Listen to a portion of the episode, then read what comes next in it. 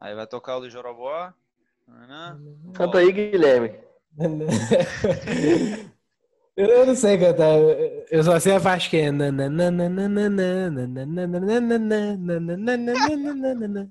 Beleza, temos a vinheta. Temos a vinheta de transição agora. pois é. uh, não, tá, tá melhor do que a Ana cantando You Never Walk Alone. É, oh, tá, polêmica! Tá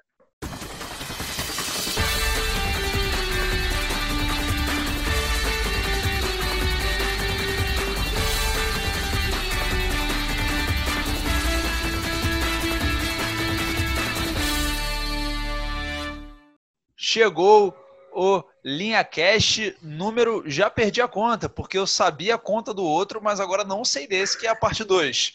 É só botar o um númerozinho, eu mas eu sou de humanas, então tá difícil. Esse é o Linha Cash número 17. Eu sou o Gabriel, colunista do Flamengo pelo Linha de Fundo, e hoje ou no caso agora, a gente continua fazendo o Guia do Brasileirão, agora parte 2, com a parte trash da tabela, né? Essa que é a verdade. Tem os times que a gente vai falar agora que provavelmente vão conseguir chegar mais em cima, mas no geral a gente vai falar da parte mais problemática. Tá? Não teve monólogo de entrada, porque a gente está fazendo de improviso, então vamos lá. Vamos com os mesmos colunistas que estavam na parte 1 começando por ele, esse que com certeza vai estar na parte de baixo da tabela. Anderson, colunista do esporte, como é que você está, meu querido?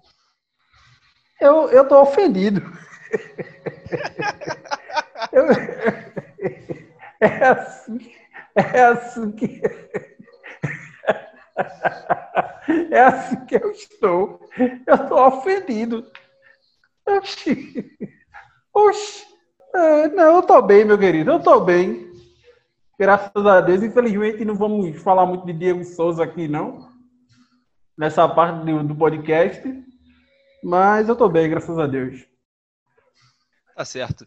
É, vou passar agora para o Júnior, que vai falar de dois times agora, né? Nessa, nessa parte 2, principalmente os dois times para os quais ele escreve. Como é que você tá, meu querido?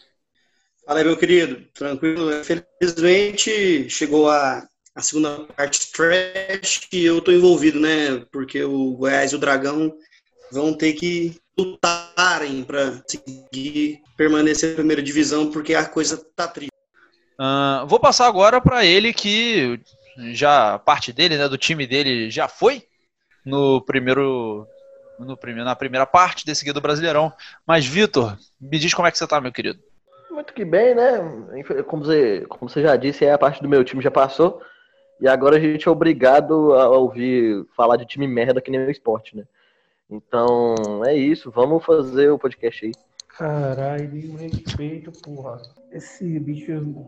É, é com isso que eu tenho que lidar. Eu não sei. Você dá de mamar na criança e ela faz isso. É, vou passar então para ele que tá com o elenco mais internacional desse campeonato brasileiro. O time dele tem africano, asiático, mas brasileiro bom não tem nenhum, né? Só time de, só jogador de fora. Como é que você tá, meu querido Guilherme, colunista do Botafogo? Eu já vou chegar discordando porque Marcelo Benevenuto está no time e realmente não é brasileiro, ele está num plano superior.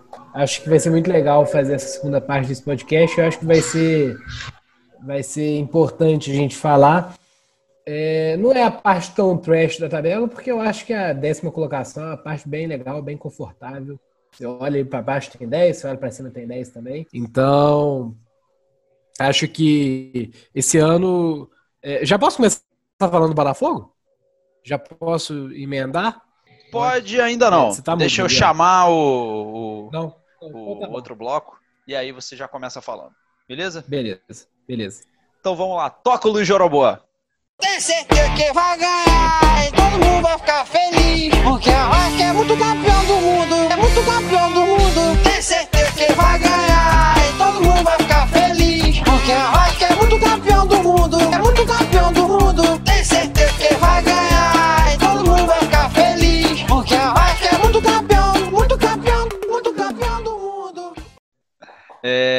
Vai, Guilherme, fala do Botafogo aí. Como é que tá o fogão para esse brasileiro? Cara, é assim, vamos agora tirar um pouco a camisa, não 100% a camisa do clubismo, mas tirar um pouco para fazer uma análise. Precisa É, não. Cara, O clubismo tá é. liberado aqui. não, com, com o clubismo, eu acho que o Botafogo só não vai chegar no G6 porque ele vai focar na Copa do Brasil para ser campeão. Mas sem clubismo, é, eu acredito, acredito bem num, num campeonato tranquilo. É, acho que o Botafogo se reforçou bem. Esse ano, todos os jogadores do, do time titular, e aí do time, não do elenco, é, pelo menos sabe dominar a bola e tocar para o lado e fazer uma coisa certa. É, você não tem mais um, mais um é, ah, mas e aquela posição? Isso não, isso todas as posições hoje eu acho que elas estão é, bem encaixadas. É, uma evolução muito grande em relação ao time do ano passado que brigou para não cair. Ano passado o time era muito ruim, contava com o possante centroavante Diego Souza, que ajudou muito a gente, mas eu acho que ele vai ajudar mais o Grêmio do que o, do que o Botafogo no ano passado. Mas assim, eu acho que é nítida essa evolução a partir do momento que você olha que o meio-campo do ano passado, a dupla de volante era Cícero e Alex Santana, e esse ano é o Caio Alexandre e o Honda. O Caio Alexandre, um menino da base, bom jogador, e o Honda, que dispensa comentários, está tá cumprindo uma função bem interessante ali no meio de campo, é, dando velocidade para o time jogar, desarmando. É, então, assim, acho bem que o Botafogo pode fazer um, um campeonato tranquilo, é, sem susto. Tem um te... Cara, porque o Botafogo pode pagar para técnico, o Paulo Tuori é uma benção. Porque o Botafogo era para estar pagando um Alberto Valentim, é, um Zé Ricardo, sei lá. De novo, Alberto Então, assim. Não, então, justamente por isso, porque tá pagando um valor bem barato pro Alto Ori, que é um técnico que, querendo ou não, tem, tem mais conhecimento. É, então, acho, acho que é, com um trabalho ok, e assim, é, também tem, tem que ver uma questão administrativa de salários, né? O Botafogo, tá, o Botafogo é foda por causa disso, né? Porque vai lá, contrata o Calu, enquanto tá devendo aí quatro meses de salário pro, pros funcionários. Isso é um absurdo. É, o time já quitou o mês de maio, mas está devendo dois. Então, assim, é, eu acho, o, o Paulo Tuori falou recentemente em entrevista que a situação financeira vai mudar. E ele não está falando sobre a, a, sociedade anônima, ele está falando sobre é, outra coisa. Eu acredito muito que um patrocínio possa estar encaminhado, ou então a venda do Luiz Henrique, o ponto do Botafogo, bom jogador também, está sendo sondado pela Europa. Eu acho que pode muito bem ser talvez essa venda dele que vai é, abastecer aí os cofres, pelo menos até o final do ano. Então acho que é isso, cara. É, é um ano que está com um time mais equilibrado, um time melhor e que, que vai ficar ali no meio da tabela, vai pegar uma Sul-Americana. E vai ser isso, cara. Acho que é, é bem isso. É, vou revelar bastidores aqui. Que na hora de montar a pauta, a gente fez uma divisão dos times e o Botafogo estava ali na zona de abaixamento. O Guilherme apareceu puto da vida, dizendo que fazia muito tempo que ele não via o time dele. Parecia é. não estar tão próximo à zona de abaixamento. Mas enfim. É, é muito, é, é, muito por isso, porque assim, dois, principalmente 2018 e 2019 foram dois anos que a gente começava o ano meio assim, porra, pra onde que a gente vai? Porque 2017 a gente começou naquela pancada de Libertadores, né? 2016 a gente teve um ano que a gente achou que a gente ia ser rebaixado de novo, mas fomos para Libertadores. 2017, outra história. Mas 2018 e 2019 você começava o ano meio assim, porra, para onde que nós iremos? 2018 a gente acabou ali em nono, e 2019 a gente acabou em 15 né? A gente foi salvo pelo gol do Guarim, que prejudicou o Cruzeiro. Fala, Zezé, bom dia, cara. E, e ajudou o Botafogo e o Fluminense, livrou o Botafogo e o Fluminense do rebaixamento. Então, é, eu enxergo muito dessa forma. É, é um ano que dá pra gente não passar medo. Pois é. O Vitor deu um sorriso ali quando você falou do gol do Guarim. Mas vou passar para o Anderson, cara, é, que ele pediu para falar, mas vou perguntar também, cara, o que, que ele acha desse Botafogo que tá. Vai chamar atenção, né? Com Calu e Honda no time, não tem como, assim, é, é notícia. Eu acho que todo mundo aqui sabe que eu sou muito fã do Botafogo, né? Daquele. Eu falei aí no, no dos podcasts que eu gravei que eu respeito demais o Botafogo. Para mim é o segundo maior do Rio. Porque tem o Flamengo aí, campeão da Libertadores, é, campeão brasileiro recentemente e tal.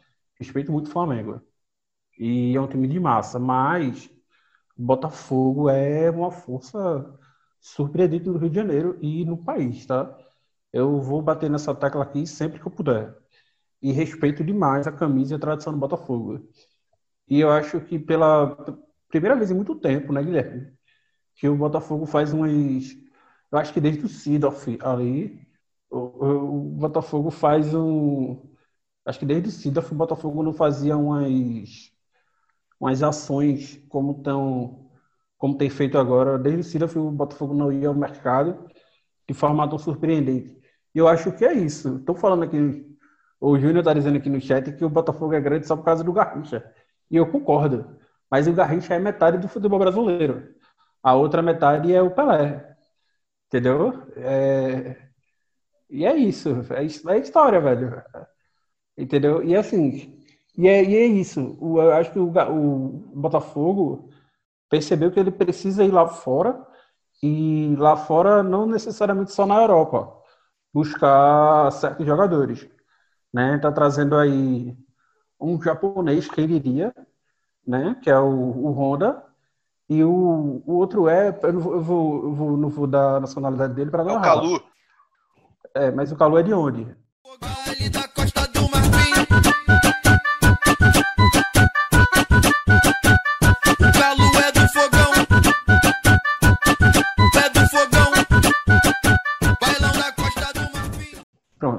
Fui buscar ali na, nas origens, mais uma vez, saindo desse, desse eixo que é, que é Europa ou América do Sul. Porque Brasil só exporta da América do Sul jogador. Então, eu acho, eu acho muito interessante. Que, na verdade, da história recente, né? Eu achei muito bom essa, esse Botafogo. Acho que abre portas aí para muita coisa. Eu não sei se o Botafogo vai fazer um campeonato brasileiro bom, tá? Eu acho que fica ali no meio da tabela, mas eu acho que meio de tabela sem sustos. É, Sul-Americana vai ser fácil, fácil, mas pode perigar aí, sei lá, quem sabe, beliscar uma é. Libertadores uma Libertadores das Américas, se outros clubes derem, derem brecha, o Botafogo pode chegar. E eu acho só que o Alto Ori não é o ideal ainda para comandar esse time de esse time do Botafogo. Eu acho que um, um técnico mais experiente, aliás, mais inteligente, né, e mais moderno seria ideal tá? Porque botar o, botar o Autori é igual botar o Bottas para pilotar no lugar do Hamilton, entendeu? Não faz sentido. Olha só essa comparação aí automobilística. Antes de eu passar para você, Guilherme, o Vitor tinha pedido para falar e aí depois você fecha o Botafogo, tá? Só para fazer um disclaimer aqui rapidão, quando a gente fala que o Botafogo é grande por causa do Garrincha, não é demérito nenhum, tá? Garrincha tem uma história gigantesca no, no, no futebol, o Botafogo também tem, representa pra caralho. Então, quando a gente fala que o, que o Botafogo ainda tá, é, às vezes, de forma é, pejorativa e tal, na verdade não é, não. É, é bom pra caralho. O Botafogo representa muito né, uma grande instituição no futebol brasileiro. É, pois é, eu, inclusive, meus amigos me sacaneiam porque eu sou um desses flamenguistas que respeita demais o Botafogo. Mas enfim, vai, Guilherme. Agradecer os fraternos elogios ao Botafogo. Espero que não seja por pena, porque estamos numa fase meio ruim. Mas, não, mas é verdade. O Botafogo é um time muito legal, assim. Eu acho que é, a prova dessa grandeza é o fato de que está há 25 anos sem ganhar porra nenhuma e sem disputar quase nada. É um ano ou outro que você disputa alguma coisa. E você manter uma torcida nacional e que é reconhecido no mundo inteiro. É, o Calu hoje deu uma entrevista que tá vindo jogar no Botafogo, falou: ah, vou jogar no mesmo time que o Garrincha. Pô, é bom demais ter sido o time do Garrincha, do Newton Santos, do Jairzinho. Túlio. Túlio. É, o Gabriel vai colocar o, o áudio do, do, torcedor do Botafogo empolgadaço, né? Tem muita gente que tá muito empolgada. Pô, Mike, na moral, tu acha que o Rotenberg falou besteira? Tu acha que ele falou besteira? Irmão, gatito.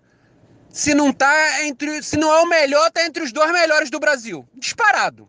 Disparado. É o melhor, pra mim é o melhor. Só que ah, não é clubista, tá bom. Tá entre os dois melhores, certo. Marcinho seleção. Vou nem falar. Ah, Marcinho, Marcinho, seleção. O Tite chamou o cara. Se o Tite, que é o Tite, chamou o cara, não fala nada. Benevenuto, zagueiro revelação. Né? Joga pra caralho. Até tem proposta pra fora e o caralho lá. Barcelona o cacete já quer ele. Esse Foster aí, o maluco falaram que na Europa brincava, lá na Bulgária lá. Entendeu? Foi eleito o melhor zagueiro, o melhor jogador búlgaro. Entendeu? Vitor Luiz dispensa comentários, irmão. Né? Melhor lateral esquerdo do Campeonato Paulista lá do, do, do Palmeiras, o cara titular do Palmeiras. Né? Aí, Caio Alexandre, revelação, tu sabe que o moleque joga pra caralho. Tu mesmo falou que o moleque é craque. Todo mundo tá querendo um maluco. Honda, porra, astro internacional, né? O maior jogador da Ásia de todos os tempos. Acabou, falo mais nada. E, pô, Bruno Nazário. Moleque joga pra caralho. Meio campo, revelação, joga demais. Craque, craque. Entendeu? Luiz Henrique, pô, o empresário do Cristiano Ronaldo já pegou o cara para botar ele na Juventus. Já estão falando que vai, deve ser o novo Cristiano Ronaldo. O Cristiano Ronaldo deve sair da Juventus e vai entrar ele. Luiz Henrique. Entendeu? Calu, pô. o maior de todos do Chelsea, né? O maior centroavante do Chelsea da atual de todos os tempos. Calu. E, porra, o Pedro Raul, cara fede, fede a gol. Já te falei. O Pedro Raul é o único jogador do mundo que tem mais gols do que finalização. Eu te falei. E Paulo Autório como técnico. Irmão, se esse time não brigar título ali, ó, título segundo, título segundo, meu irmão, não tem como. Ele falou besteira como, cara? Pelo amor de Deus, pô. Mas eu, eu, eu particularmente não acho que o time vai, vai pegar, vai brigar por vaga na Libertadores. O que eu acho que pode acontecer é o seguinte: caiu uma vaga no colo. É, porque esse open bar de vaga, aí você tá lá em décimo lugar. Aí no final do campeonato você ganha quatro jogos. É, algum time da, da parte de cima da tabela ganha a Copa do Brasil e o, ou a Libertadores, desce lá duas vagas, entendeu? Então, eu, eu, a, igual em 2016, o Botafogo teve uma arrancada sensacional é, de 17 a, a quinto e deu a sorte de, naquele ano, aumentar o número de vagas. Então, assim, é, eu acho que pode, pode vir a cair no colo? Pode, mas eu, eu particularmente, estou descrente disso. Eu estou acreditando em décimo lugar, safe, tranquilo. É isso. Então a gente encerra o fogão, que foi um bom tempo falando do Botafogo. E agora eu vou passar para o Júnior para ele falar do Goiás. Você tá quietinho, cara. Agora brilha, meu querido. Só no chat aqui, agitando junto com o Vitor aqui, mas a expectativa para o campeonato do Verdão não é das melhores, viu? É, o Goiás perdeu dois de seus é, melhores jogadores do ano passado, que foi um deles é o Michael, que foi a revelação do Campeonato Brasileiro de 2019, e perdeu o, o volante Léo Senna, que, é, que foi o volante que mais desarmou no campeonato, foi para o Atlético Mineiro. E a, a, perda dessas duas peças é, não foram repostas, né? O, o Goiás não contratou direito, contratou um jogador chamado Mike, que jogou muito pelo Atlético Goianiense o ano passado, mas não correspondeu e nem titular consegue ser direto no time. Então, o time do Goiás sente muito a falta disso, né? O ano passado o Goiás teve uma arrancada é, interessante no, no, início do segundo turno, tanto é que não é, se livrou do rebaixamento sem susto. E a, a, vantagem até agora é o Tadeu, né? O Tadeu continua, é um, um ótimo goleiro, fez é, várias defesas difíceis no ano passado, é, na questão falando do Cartola, mas realmente é um bom goleiro. E, e o Goiás é, realizou amistosos, amistosos preparatórios nos últimos dias, sofreu para ganhar do, do, do, grande capital do Distrito Federal e perdeu de 2 a 0 para o Cuiabá, dentro da Serrinha, né? Serrinha, que é o nome do estádio L. Pinheiro, que é o estádio do Goiás. É, eu é, vejo uma campanha do Goiás contra o rebaixamento e a minha esperança é a camisa, porque o Goiás é um time de Série A, anos e anos na Série A, então a camisa pode pesar e pode fazer com que o clube se salve. Exatamente pela camisa, porque futebol time tá difícil. É, pois é. é. Goiás que passou um tempo nas divisões de baixo, mas pelo menos ali na década de 2000, frequentou Série A durante um bom tempo e agora voltou para ficar, né? É, o Goiás não é desses times que volta para ficar ioiô, ele volta e fica um bom tempo, né? Agora, Vitor, vou passar para você, cara, para você falar do Goiás, que como é que você acha que vai ficar aí o Goiás que perdeu a revelação do campeonato do ano passado, né? Perdeu o Michael. Aplausos. É, o Goiás, né, eu vejo como incógnita Assim, não só esse ano, mas nos últimos anos. Porque, tipo assim, o Goiás sobe, faz uma temporada muito boa na Série A e depois cai. ultimamente tá sendo meio assim. Entendeu? Tá meio, tá, tá meio, meio barra, meio tijolo. Então não sei muito bem o que esperar do Goiás. Ainda mais perdendo, como o Júnior falou aí, dos principais destaques aí, Léo Senna, Michael. Complicado, né? Quando o destaque do seu time é o goleiro, é, tem que se preocupar um pouco, né? E, entendeu? Então acho que acho que o Goiás briga ali na parte de baixo da tabela. Posso estar enganado, mas é o que, que me parece no momento. Goiás, do goleiro Tadeu, que fez a festa de Tadeu Schmidt, que ficava o tempo todo fazendo piada dele como um gato. Depois disso, eu só preciso usar uma palavra para explicar o resto do jogo. Mas é uma palavra lindíssima, maravilhosa, uma palavra que diz tudo. Tadeu! Tadeu!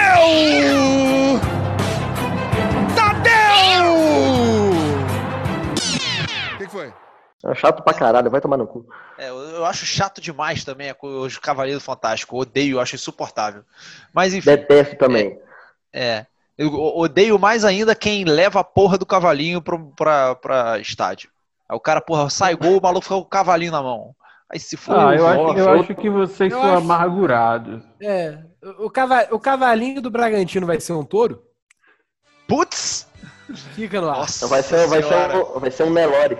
Vai ser um mangá puxador. Aqui em Goiás tem um, aqui, aqui em Goiás tem um certo time de vermelho aí que apelidou o cavalo de Zica. Tudo pro, pra esse time é Zica. Não pode levar bandeirão, que o time perde, não pode levar torcida no estádio, que o time perde. Se levar cavalinho, o time perde. Se cantar Ah, música, vamos a- subir a- pra Série A, o time perde. A culpa é do, a culpa é do A cavalinho. torcida inteira. É, a É. culpa não é que o time Não, é uma a merda, não. Não, Não, é, a chegar- culpa chegar- é. Exatamente. A culpa- Chegaram a barrar alguns torcedores que, que Esse é, o time do, cavalinho. esse é o time da Ana Lívia, é? Exato. Só pode. Ela- A ela culpa, a, caiu- culpa é, a culpa é do cavalo. A culpa não é que o time, o camisa 10 é o Alain Mineiro, não. A culpa é do, da porra do cavalo. Ela já O ídolo é o Frontini. Quando o time dela estava na Série A já tinha cavalinho? É o dinossauro ainda. Olha só. Agora é o seguinte, depois dessa aí, de ficar zoando a Ana Lívia, que não tá nem aqui pra se defender, vamos para os times do Nordeste, dois deles aí. Oi, meu nome é Matheus, eu sou colunista do Bahia. E falando um pouquinho sobre o momento pós-pandemia, o time não fez contratações, porquanto estima-se um déficit de próximo de 20 milhões de reais. E a diretoria é bem pé no chão em relação a isso. E os resultados do time, o time chegou às duas finais das competições regionais, perdendo a primeira partida da final da Copa do Nordeste, vai tentar reverter contra o Ceará, e chegando na final contra o Atlético de Alagoinhas no Campeonato Baiano. A expectativa da torcida para o Brasileirão é que o time finalmente consiga brigar mais na parte de cima e conseguir classificar para uma Libertadores que não vem há muito tempo. Peraí, peraí, peraí, que antes de falar do Bahia, a gente tem breaking news aqui, fala Guilherme.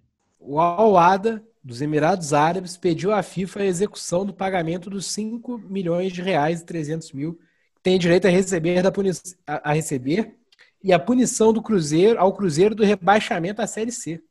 Ih. Ai, ai, ó, quem, quem tá aqui gravando, tá me vendo pelo vídeo, tá vendo que eu não consigo tirar um sorriso da cara. É um negócio assim. Eu fico triste demais com um time assim tão tradicional se fudendo tanto, né? Por mim, eu acho pouco, eu quero que se foda esse time desgraçado. Esse, esse- o Cruzeiro, pra mim, representa tudo que há de ruim no Brasil atualmente. É o bolsonarismo, é o fascismo, terraplanismo. Cruzeirista tem que mais tomar no cu. Entendeu? Por mim, rebaixar pra Série D, extinguir essa bosta desse time, abrir a filial do supermercado BH no lugar, eu quero que se foda. Tá bom. Eu não tô feliz, eu tô feliz, eu tô feliz. Tá, vamos lá. Você ouviu o Matheus, colunista do Bahia, né? Quero saber do Anderson o que, que ele acha que o Bahia pode fazer nesse Brasileirão. Bom, é, eu já falei aqui no último podcast que a gente gravou da Copa do Nordeste e eu gosto de estrutura, né? Eu preservo muito a estrutura de um clube e ela reflete demais no, no time, tá? No, no campo de jogo.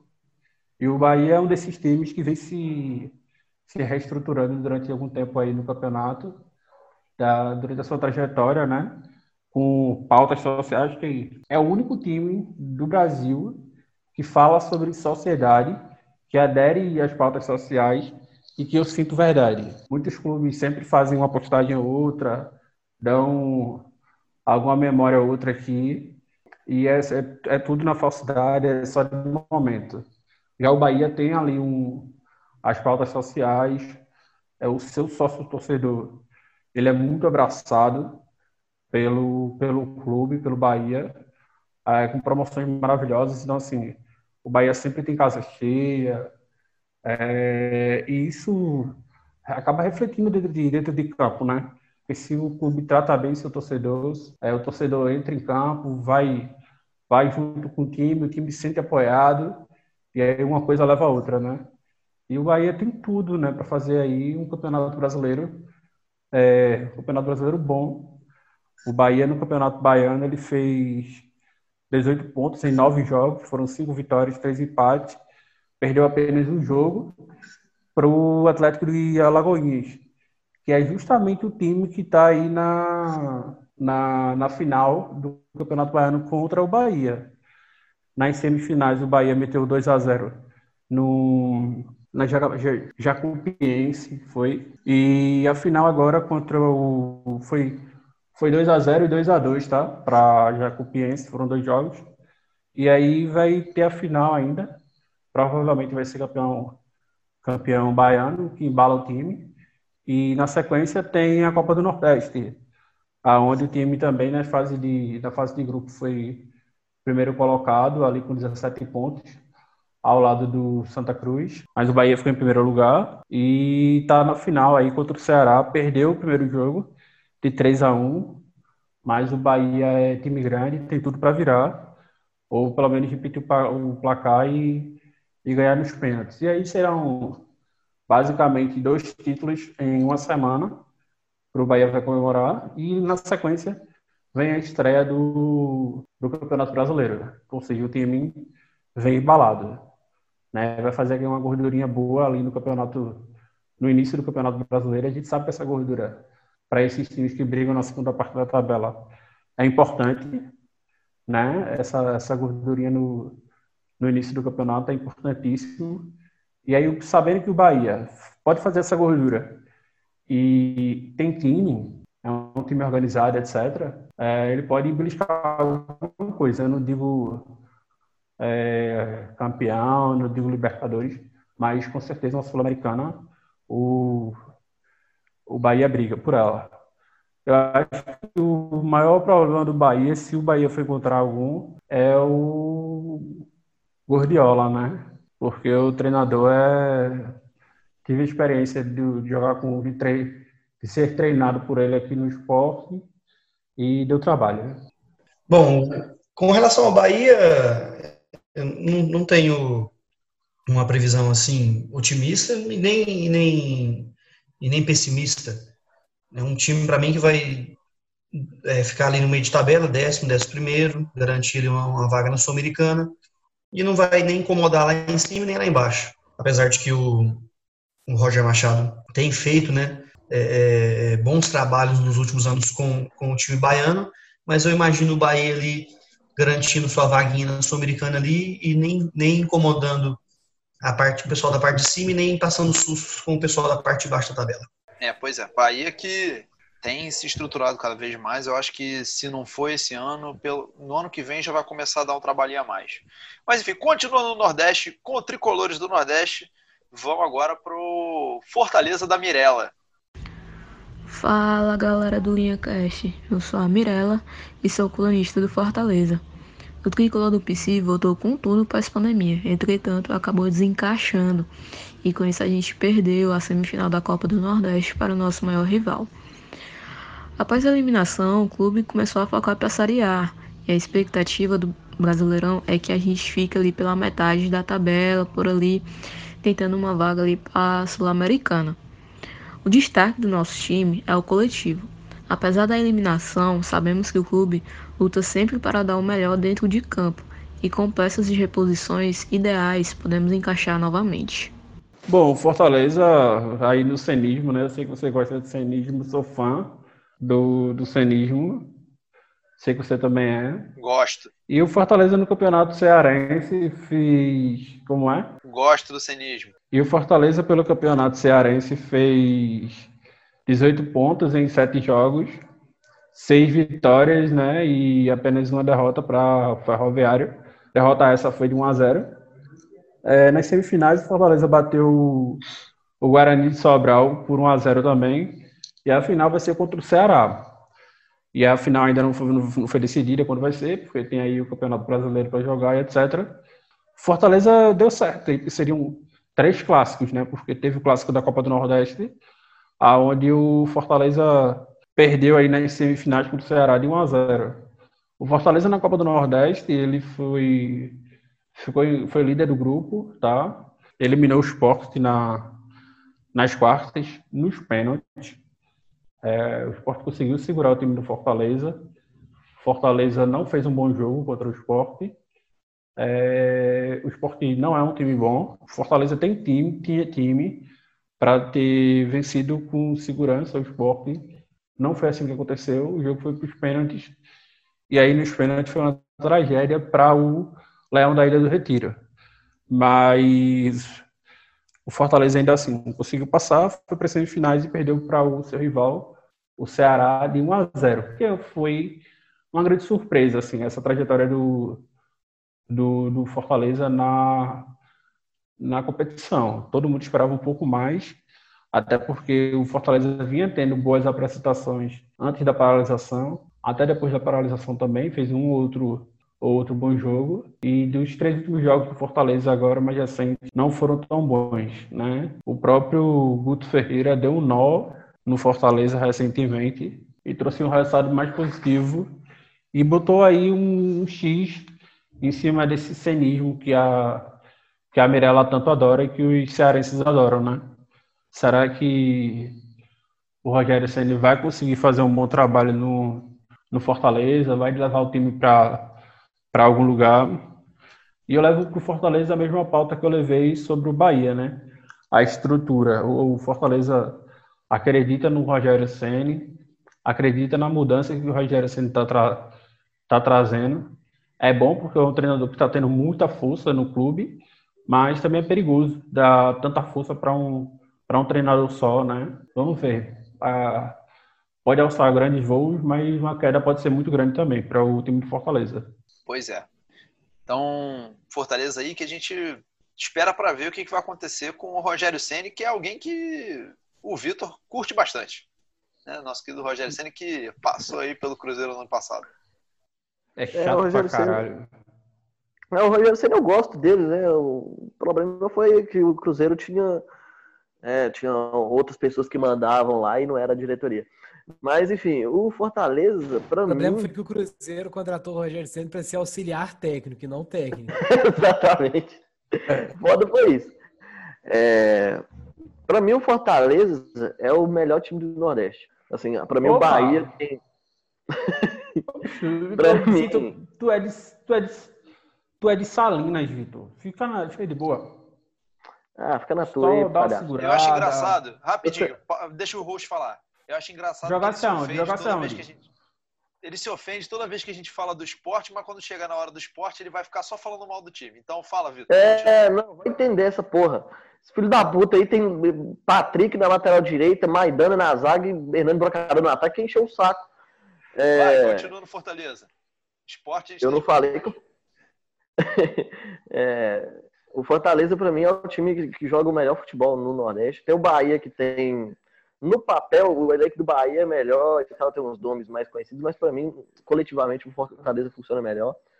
É, não foi para a final da Copa do Nordeste esse ano, mas o que é normal, né? Não dá para ganhar tudo também todo ano, ainda mais quando a semifinal é um clássico, clássico é clássico e vice-versa. É, e assim, eu tenho expectativas boas pro, pro Fortaleza para a Série A. Ano passado ficou, ficaram, acho que, nono colocado, algo pouco, um pouco mais que isso. E assim, isso porque o Rogério Senna foi passar uns dias no, no, no, Cruzeiro, né? Pois é, foi passar férias remuneradas do Cruzeiro, ou não remuneradas, né? É, quem sabe se ele tivesse. quem sabe se ele tivesse ficado lá, o Fortaleza tinha brigado por uma Libertadores, quem sabe, né? Então eu acho que esse ano, assim, dá pra, botar o Fortaleza ali numa, numa Sul-Americana e quem sabe ali uma pré-Libertadores. Não seria uma surpresa, pelo menos para mim, não. É, para mim também não seria. Gosto do cenismo, mas agora vamos de volta agora para São Paulo, porque faltou falar do Santos. Fala galera, Pedro Ramos por aqui, um dos colunistas do Peixe no Linha de Fundo. É, e o clube pós-pandemia entrou num colapso total, né? O clube jogou três vezes no retorno do futebol, não venceu nenhuma e acabou sendo eliminado de maneira vexatória para a Ponte nas quartas de final do Paulistão. A expectativa para o Brasileirão não é das melhores, porque além dos problemas dentro de campo com o técnico Gesualdo, o time não anda, o treinador inclusive pode ter caído quando esse podcast for ao ar, o clube ainda enfrenta problemas na justiça com alguns jogadores. O destaque vai para o presidente Pérez, que desde o ano passado vem colecionando várias trapalhadas e colaborando cada vez mais com o momento ruim do clube. Então, beleza, você ouviu o Pedro falando do, é, do Santos. Destaque também para o falecimento triste da dona Rivalda, torcedora especial do Santos, ela que ia sempre para Vila Belmiro com um chapéuzinho característico, faleceu essa semana, então fazer aqui a nossa homenagem, a nossa lembrança para ela. E aí, eu queria saber do Júnior como é que ele acha que o Santos vai, é, como é que, que ele espera do Santos, Santos que do ano passado para cá parece que a posição na tabela vai ser completamente diferente. Fala aí, meu querido. O Santos tem, a, tem aí a chance de, de um vice-campeonato no ano passado a uma campanha trágica, né? Uma campanha aí que pode, pode render até, quem sabe, o primeiro rebaixamento do clube na história, né?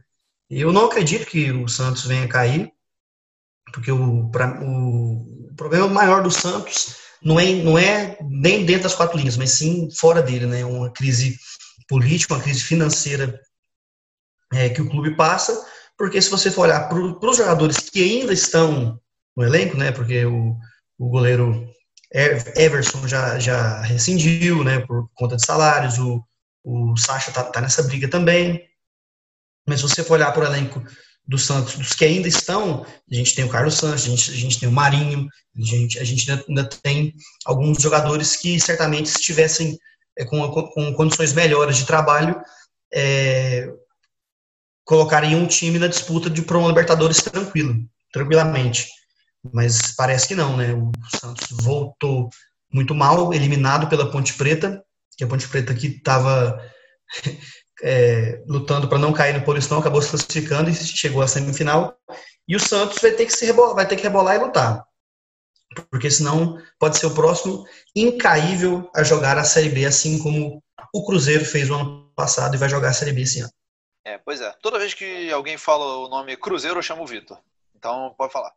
É, o podcast é de Série A, a gente fica citando esse time de segunda divisão aí, é complicado.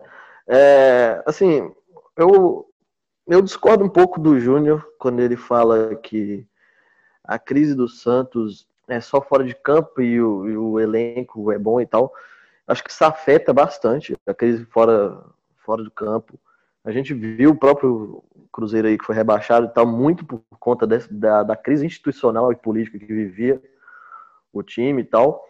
Então isso afeta demais é, e tá afetando, né? O Santos foi eliminado para Ponte Preta, porra. Ponte Preta tava brigando para não cair no Paulistão, sabe? Foi eliminado em casa, de forma assim melancólica pra caralho. Então as expectativas para o Santos não são nada boas. E assim, a gente fala que o elenco do Santos é bom, tem bons nomes e tal, mas assim, a gente tem que lembrar que ano passado muito do, do, do potencial que o Santos tinha foi aumentado a décima potência por causa do São Paulo, velho. O cara pegou o Sacha, que sempre foi um, um atacante ok, e transformou o cara o artilheiro do time e tal. Ah, mas tu tá é... falando isso só porque o São Paulo tá no teu agora, e aí você chupa o ovo do São Paulo. Eu chupo o ovo do São Paulo mesmo, é. O problema é seu, que tem que chupar o ovo do Daniel Paulista. É isso que pode aí, otário. Eu chupo, cada um chupa o ovo de quem tem que ser chupado, entendeu? É, só para é... fechar, o Santos, o Santos, eu não vejo é, boas expectativas pro Santos. Eu acho que pode brigar na parte de baixo da tabela. Pode ser que eu esteja falando uma bobagem no final do ano, o Santos por algum motivo, pega uma Libertadores aí, alguém ouve esse podcast e vem cobrar a gente. Mas é o que, o que, o que dá para fazer de análise até o momento. É, pois é. Aí vou passar para o Guilherme, porque antes do, da gravação ele soltou uma aqui que eu fiquei. Vai bancar? Eu vou bancar, só que mais cauteloso, né? No ar a gente é, é mais cauteloso. Não, eu, eu, eu, eu acho que tá cagando no pau. Eu acho que eu acho que realmente o Santos assim, para mim é brigar na parte de baixo da tabela e acho que pode cair sim, cara. Ainda mais é, acho que a janela internacional abriu agora, dia primeiro, né? Não sei, enfim. Mas se vende o Soteudo, se vende o Lucas Veríssimo, entendeu? É, é, se enfraquece muito um time que tem bons valores, tá? Isso é inegável. Mas só que, cara, crise externa é, é muito, é muito, afeta muito, cara. Eu sou experiente com isso. Eu vi o jogo do Santos da Ponte Preta e, e eu já vi meu time atrasar salário muitas vezes. Aí eu afirmo categoricamente que eu sei ver jogador que tá fazendo corpo mole. E o Carlos Sanches estava fazendo muito corpo mole no jogo contra, o, contra a Ponte, sabe? Então, velho, não é culpa do Gesualdo. Eu acho que talvez demitir o Gesualdo faltando cinco dias pro brasileiro pode fuder mais ainda o, o que já tá errado. Mas pode dar certo também, né? Nunca se sabe. Mas assim, velho, acho que o Santos esse ano tem grande chance de ser rebaixado. E aí, para mim, não tem muita essa babaquice de que ah, time grande não cai, time grande cai, volta, fica na Série B, sobe de novo, cai pra Série C. É, então, assim, acho que acho que esse ano, se, se demole, o cavalinho do, do Santos vai cair. Bom, como o Guilherme falou em Série C, vamos chamar o Thiago para falar do Fluminense. Fala, seus filhos de Gum. Eu sou o Thiago, sou o colante do Fluminense aqui no Linha de Fundo e vim falar um pouco né, do que eu penso sobre a campanha do Fluminense nesse próximo Brasileirão. Bem, eu creio que esse ano o Fluminense vai conseguir fazer um papel melhor do que nos anos anteriores. O também era difícil, né? Lutamos contra o rebaixamento nas últimas campanhas. Esse ano eu acho que o Fluminense consegue pelo menos ficar ali no meio da tabela. Creio que é um projeto do presidente de aumentando o patamar de competitividade do Fluminense é, conforme os anos forem passando. Então acho que esse ano o primeiro passo é não ter risco de rebaixamento. No ano que vem tentar buscar uma vaga na Libertadores. É isso. Não é muito animador, mas é o que temos para hoje. Valeu, galera. É isso diretamente do cafofo dele, que ele fica gravando lá diretamente do Oriente Médio. Da Al-Qaeda. É, é, Paulo Cobos mandou pra gente aí o, o, o, áudio dele sobre o Fluminense. Vou passar pro Guilherme, então, que está aqui no Rio. O que, que ele acha que vai acontecer com esse flusão que tem Fernando Pacheco, peruano, no time? É um uruguaio e um peruano paraguaio, né? Porque é falsificado essa porra. Cadê o Equeveria? O Ramires, né? Tá faltando isso aí. É o futebol moderno.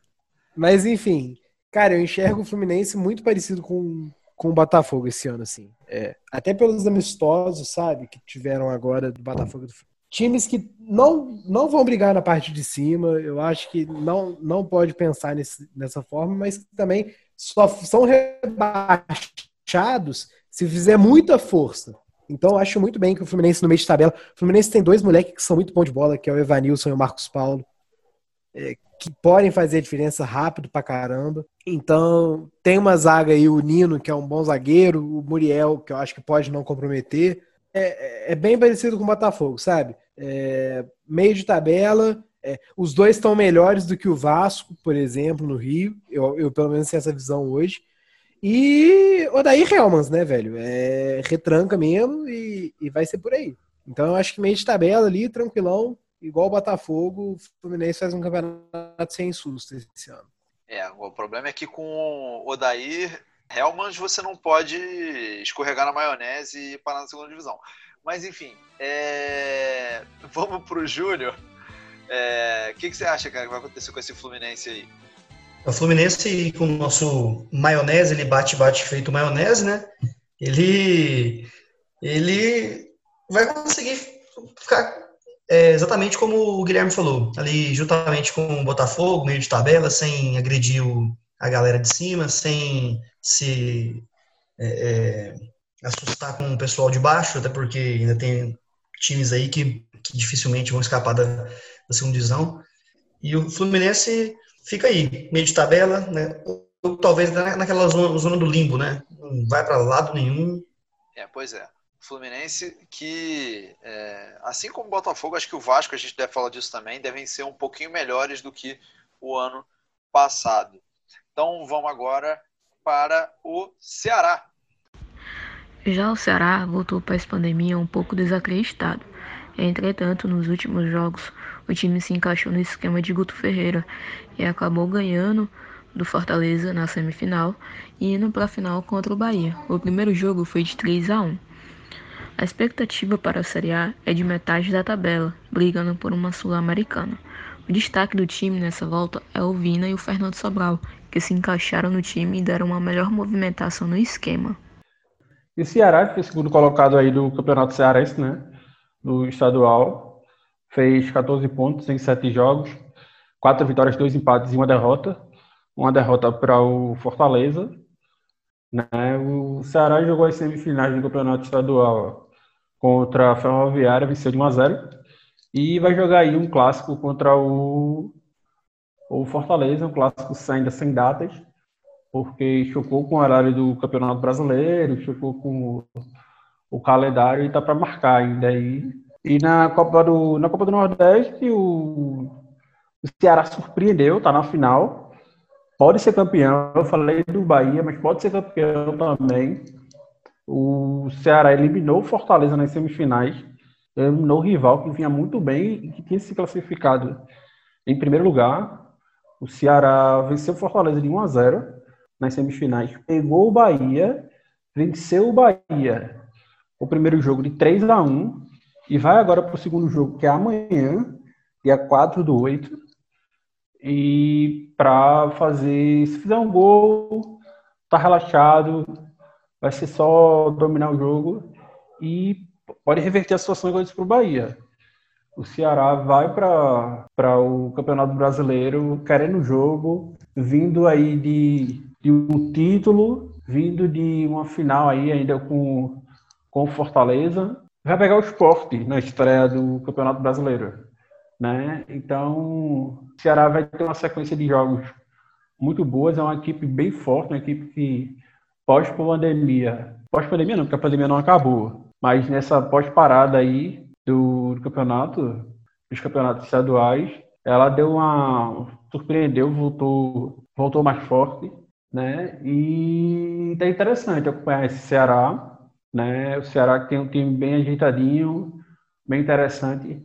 Não acho que vai surpreender no Campeonato Brasileiro, porque é um campeonato muito longo, é um campeonato difícil de ser disputado, eu já falei aqui, mas eu não sei. Se eu a, pela lógica diz que esse time do Ceará vai ser rebaixado, mas não rebaixa por demérito, né? rebaixa mais porque os outros times são, são melhores. Mas se o Ceará ficar e pegar uma, uma Sul-Americana, não me surpreende, não. Pois é, Ceará, gostei muito de ver o Ceará esses dias na, na primeiro jogo da final da Copa do Nordeste. Lembrando que a gente está gravando na segunda e a final é amanhã, na terça-feira, mesmo que o podcast seja lançado na quarta. Gosto muito, Gordiola pode dar muito trabalho com esse Ceará. Mas vamos agora passar já direto para o Coritiba. Aline, colunista no site Linha de Fundo. O Coritiba vem tendo problemas financeiros, como outros clubes do país a situação piorou por conta da pandemia. Mesmo com o retorno dos jogos, a receita do clube diminuiu pela falta de público. O Coxa está na final do Campeonato Paranaense contra o Atlético. No primeiro duelo entre as equipes, o Furacão venceu por 1 a 0. Agora o Curitiba precisa vencer por dois gols de diferença. O Coxa contratou recentemente o atacante Neilton e busca peças para a disputa do Campeonato Brasileiro. Curitiba aqui tá vindo com as peças meio diferentes aí, né? Porra, tá com Alex Muralha, Rodolfo, zagueiro que estava no Flamengo no passado, Gabriel também que estava no Flamengo, o famoso Jamal, Giovanni Augusto que jogou no Vasco, Rafinha que era do Cruzeiro e no ataque o Poçante Sassá. Então eu queria saber do, do, do Vitor é, o que, que ele acha que esse Ceará pode fazer, cara, com essas peças aí. Nossa, Curitiba aí é, pode chamar de refúgio futebol clube também, né? che, cheio de maluco, assim, saudão, fim de feira pra caralho. Giovanni Augusto, gente. Giovanni Augusto devia ser proibido de jogar Série A de brasileiro, sabe? Gabriel.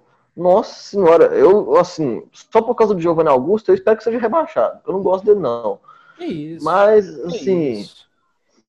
É, mas, assim, falando seriamente aqui, eu acho que dá para fazer um. Com esse time aí, acho que dá para fazer um, um campeonato, assim, sem susto, sabe? O Alex Muralha, por incrível que pareça, se estabeleceu no Curitiba, a torcida gosta dele lá. O Rodolfo, para mim, é um bom zagueiro, só tem muitos problemas físicos, né? O Sassá, ele não a gente não sabe se ele é bom ou se ele é ruim até hoje. Acho que nem ele sabe ainda. Tem o Gabriel, que é o Gabriel, e enfim, acho que dá para fazer um, um, time legal. Tem o. Como é que chama lá o treinador que era do Botafogo? Barroca. Tem o barroquismo. Neilton e Sassá no ataque. Isso. Porra! Isso é, barroquismo tá aí, cara. Isso tá, tá, barroquismo. tá aí. É, não é necessário mais comentários. Barroquismo, Neilton pois é. Sassá. Eu. Nossa. Eu acho que. Não, agora, falando sério, eu acho que só seria rebaixado por outro time melhor. Porque, por mérito, o barroquismo pega uma sul-americana ali tranquilo. É, barroquismo. Um... Vai ba... tu, vai não, tu. eu acho que pega um 15 ali. Mas É, só que um- barroquismo de Curitiba com Neilton e Sassá é melhor do que o Felipe Tigrão com Ítalo. Pois é. Barroca, que é o dono da frase. O jogo de futebol é como uma luta. Se você tá numa luta, eu prefiro estar com o porrete. Eu prefiro estar com a bola. Eu amo Eduardo Nossa. Gosto mesmo, gosto demais. Que isso, ele é, legal- ele é legalzão, velho. Legalzão. O Cara, mó é. Ele é gordão, né? Gordão é engraçado, gente gorda é muito engraçado. Não, Eu gosto de pessoas gordas. Mas enfim. É, agora, cara, vou pedir pro Júnior. Tá quietinho, brilha, meu garoto. Atlético Goianiense. É, o Dragão é, voltou para a Série A de novo, Gabriel, só porque as previsões, ou então as expectativas, na verdade, não são das melhores. O Atlético é, também não faz uma partida oficial desde março, já que o Goianão foi paralisado em março e não retomou, não tem data para retomar.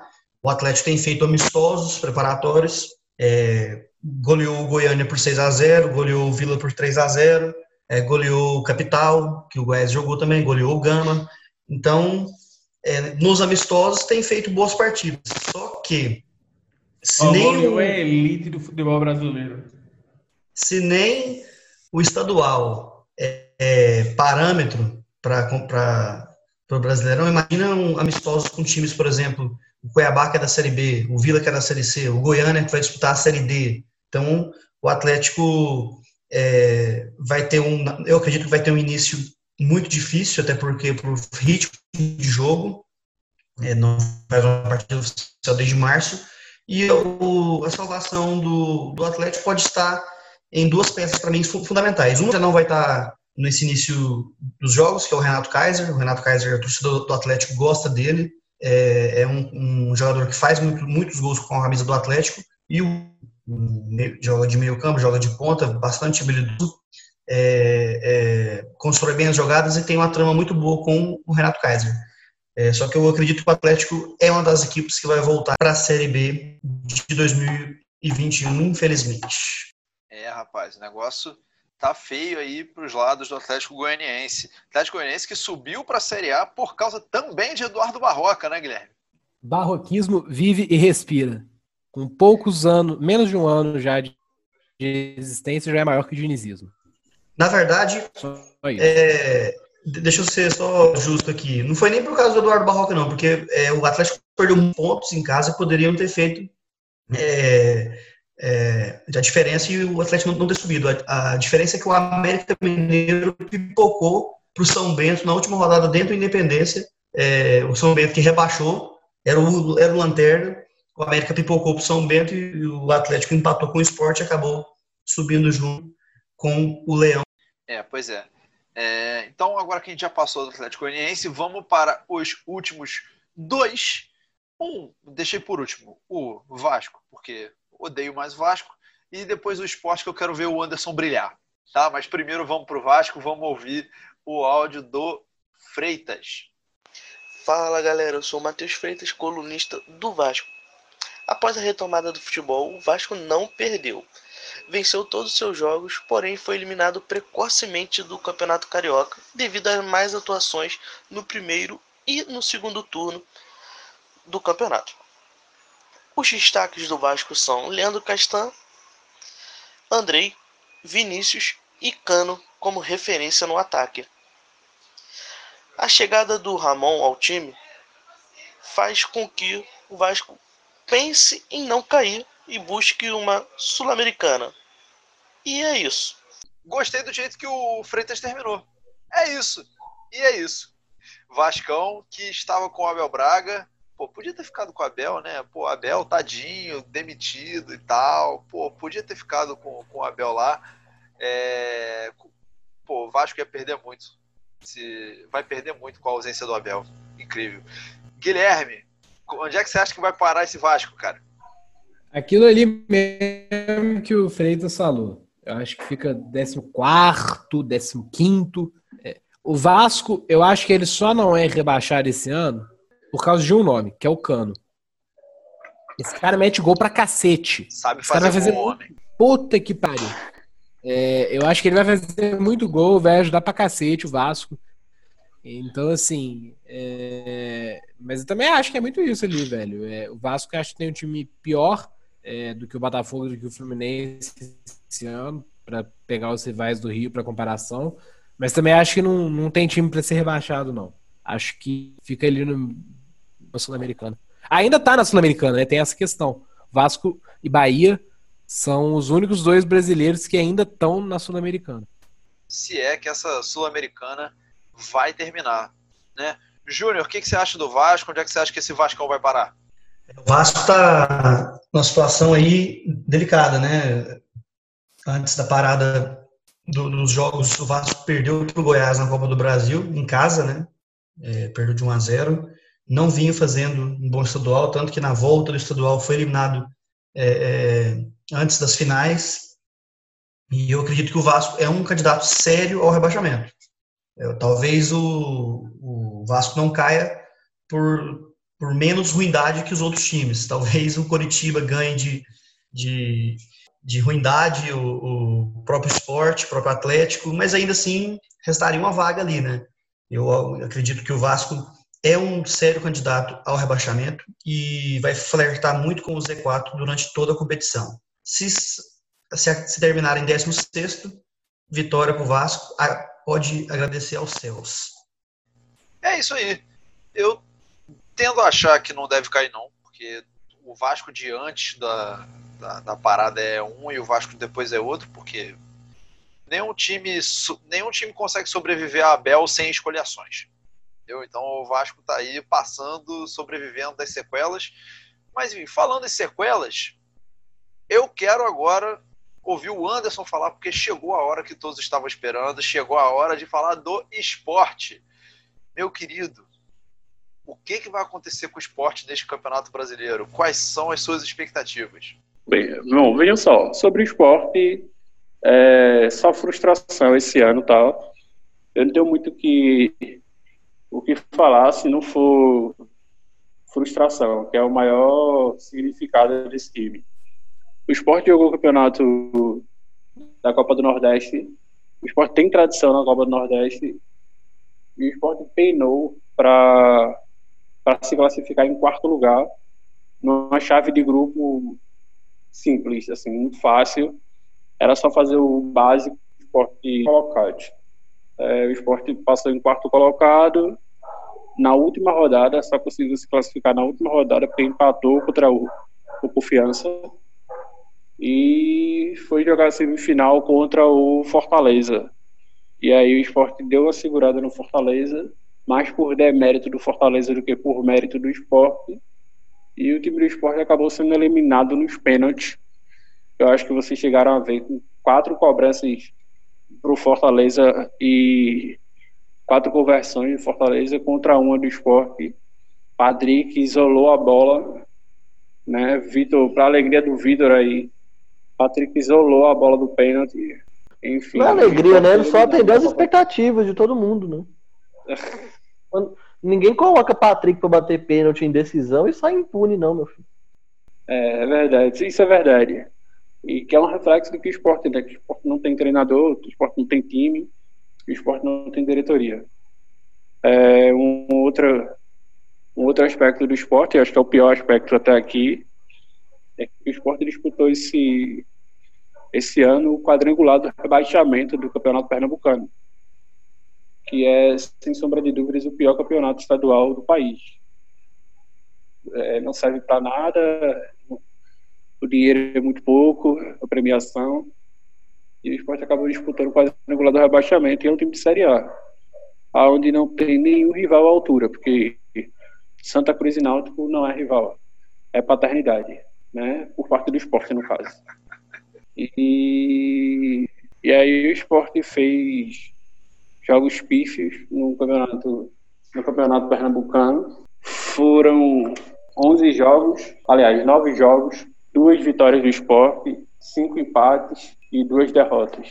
As duas derrotas do esporte foram para Salgueiro e Santa Cruz, né? Os dois times que estão na final do Campeonato Pernambucano. O esporte tem Daniel Paulista como treinador, o esporte tem Hernani como atacante, que não sabe dominar uma bola sequer.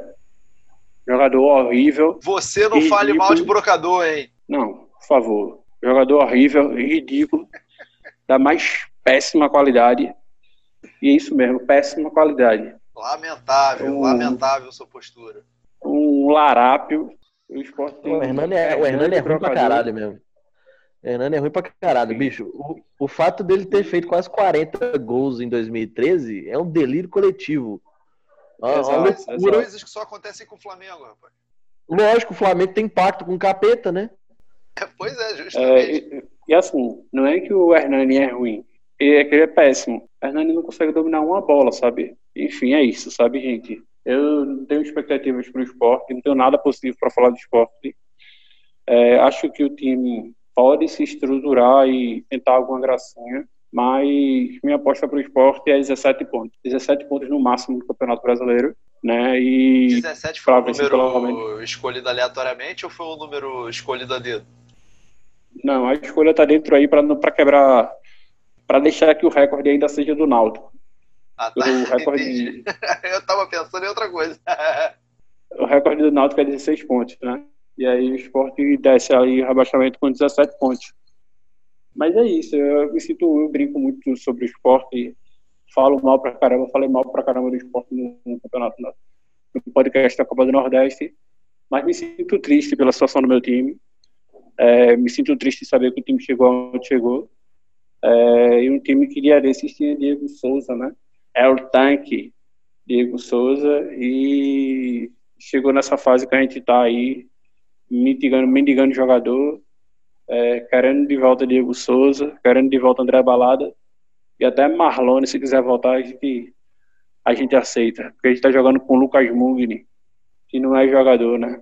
É isso. Se Lucas Mugni é jogador, eu sou astronauta. Tô Para triste. Eu esporte, queria, eu, pra queria, eu queria estar mais animado, mas não dá pra fazer piada, não. É, pois é. Acabei de, acabei de cair na real já- que meu time é uma bosta. Não, acabei de cair na real que meu time é uma bosta. O que eu espero pra esse ano, de 2020, é que o esporte feche e abra uma drogazil. Tá bom. É, Vou passar pro Vitor. Vitor, mata pra gente esse, esse blocão. E o esporte, cara? O que, que vai acontecer com esse esporte? O que, que você espera do esporte esse ano? O time que tem como grande craque Lucas Mugni e Hernani Brocador. Assim, o que eu espero do esporte é que esse time se foda muito, né? É... Brincadeira. É, assim, o Anderson descreveu bem, né, velho? O esporte, esse primeiro semestre, né, o, o, que, o que teve de jogo aqui antes da pandemia, depois da pandemia, o esporte não convence, sabe? O time do esporte é bem limitado. O time que tem Patrick e Lucas Mugni é, vai penar no campeonato, sabe? Para mim é sério candidato a rebaixamento, sem, sem sacanagem. É um time muito fraco, muito fraco. Talvez se salve ali, igual o Ceará se salvou ano passado ali, né? Na bacia das almas e tal. Mas eu acho que esse ano o esporte volta para B. Para encerrar, só vou dizer uma coisa sobre o esporte. Tomara que vá para a Série B, e aí, quando eles ganharem a Série B, eles vão dizer que eles são campeões brasileiros de novo. E é isso. Vamos pro bloco final. the right, in the middle, from behind, the left, the right, in the middle, from behind.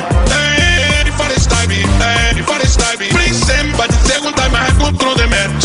For the stabby, hey, for the stabby. Bring somebody, second time I have control the match. O Joel falou inglês com bastante sotaque. I don't speak the Bom, tudo bem. Everyone dance, opportunity for the score. Recadinho final dos nossos colunistas para a gente terminar o podcast, a segunda parte do podcast da Série A. Ah, vocês deem os recados de vocês para a gente terminar, gente. Vou passar então para o Júnior, seu recadinho final, meu querido. Quero agradecer a com- companhia de- dos outros colunistas aí, o Gabriel, o Vitor, Guilherme, o Anderson. Foi muito bom gravar hoje com vocês aí e relembrar um pouco da Série A. A gente está muito tempo sem futebol, né? Com a, com, por conta pandemia, a parada do futebol, a gente estava é, até com saudades, né? Então foi muito bom falar sobre futebol, falar sobre a Série A, as expectativas dessa próxima competição. E até uma próxima. Valeu! É isso aí.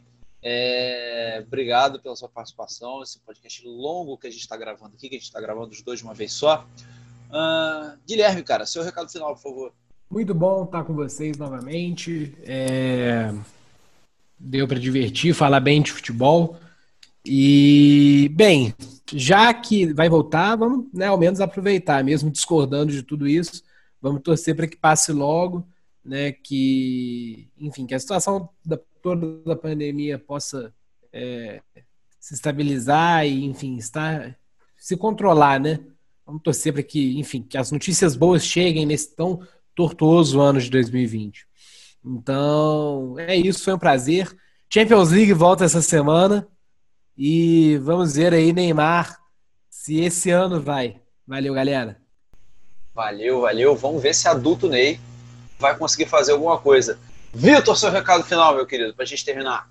Agradecer aí aos colegas, foi um prazer aqui passar o, as últimas 30 horas gravando esse podcast aqui.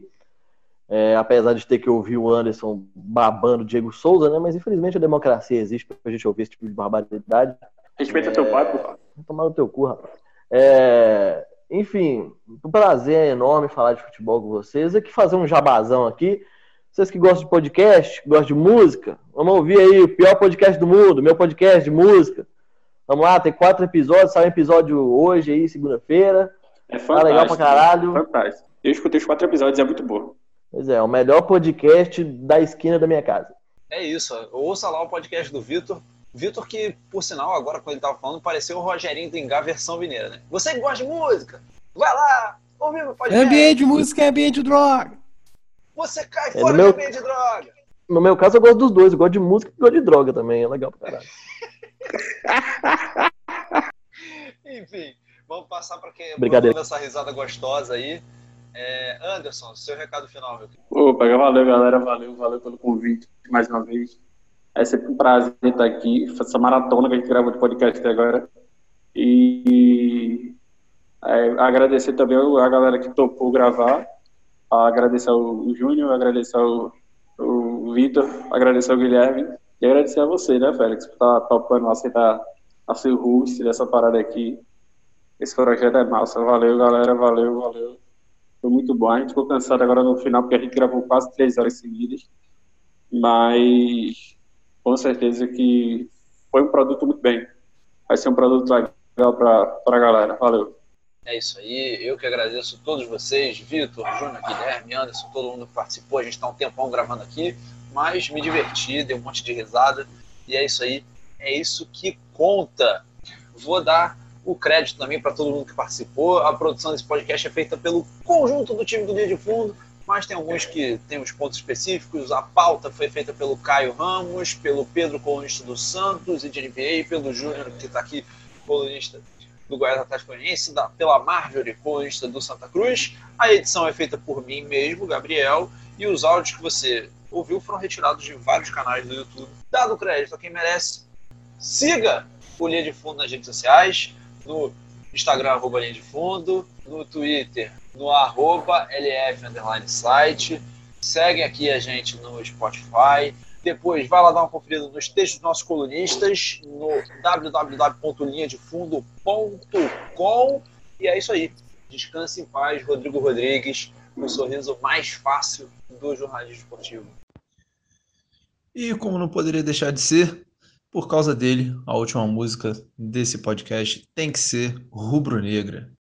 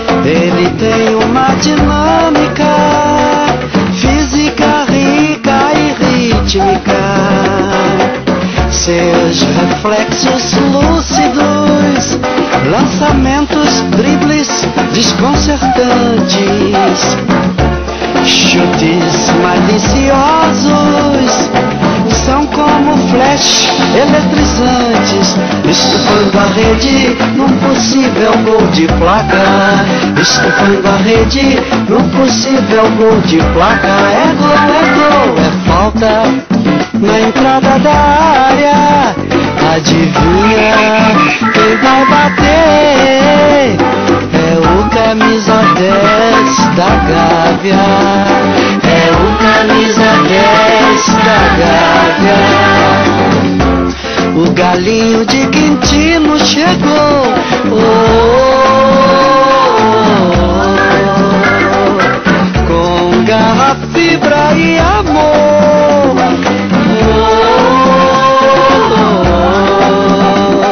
Pode não ser um jogador perfeito, mas a sua malícia o faz com que seja lembrado. Pois mesmo quando não está inspirado, ele procura a inspiração. E cada gol, cada toque, cada jogada é um deleite para os apaixonados do esporte bretão. E cada gol, cada toque, cada jogada é um deleite para os apaixonados do esporte bretão. Zico é falta na entrada da área. Adivinha quem vai bater? Camisa 10 da Gávea. É o camisa 10 da Gávea. É falta na entrada da área. Adivinha quem vai bater? É o camisa 10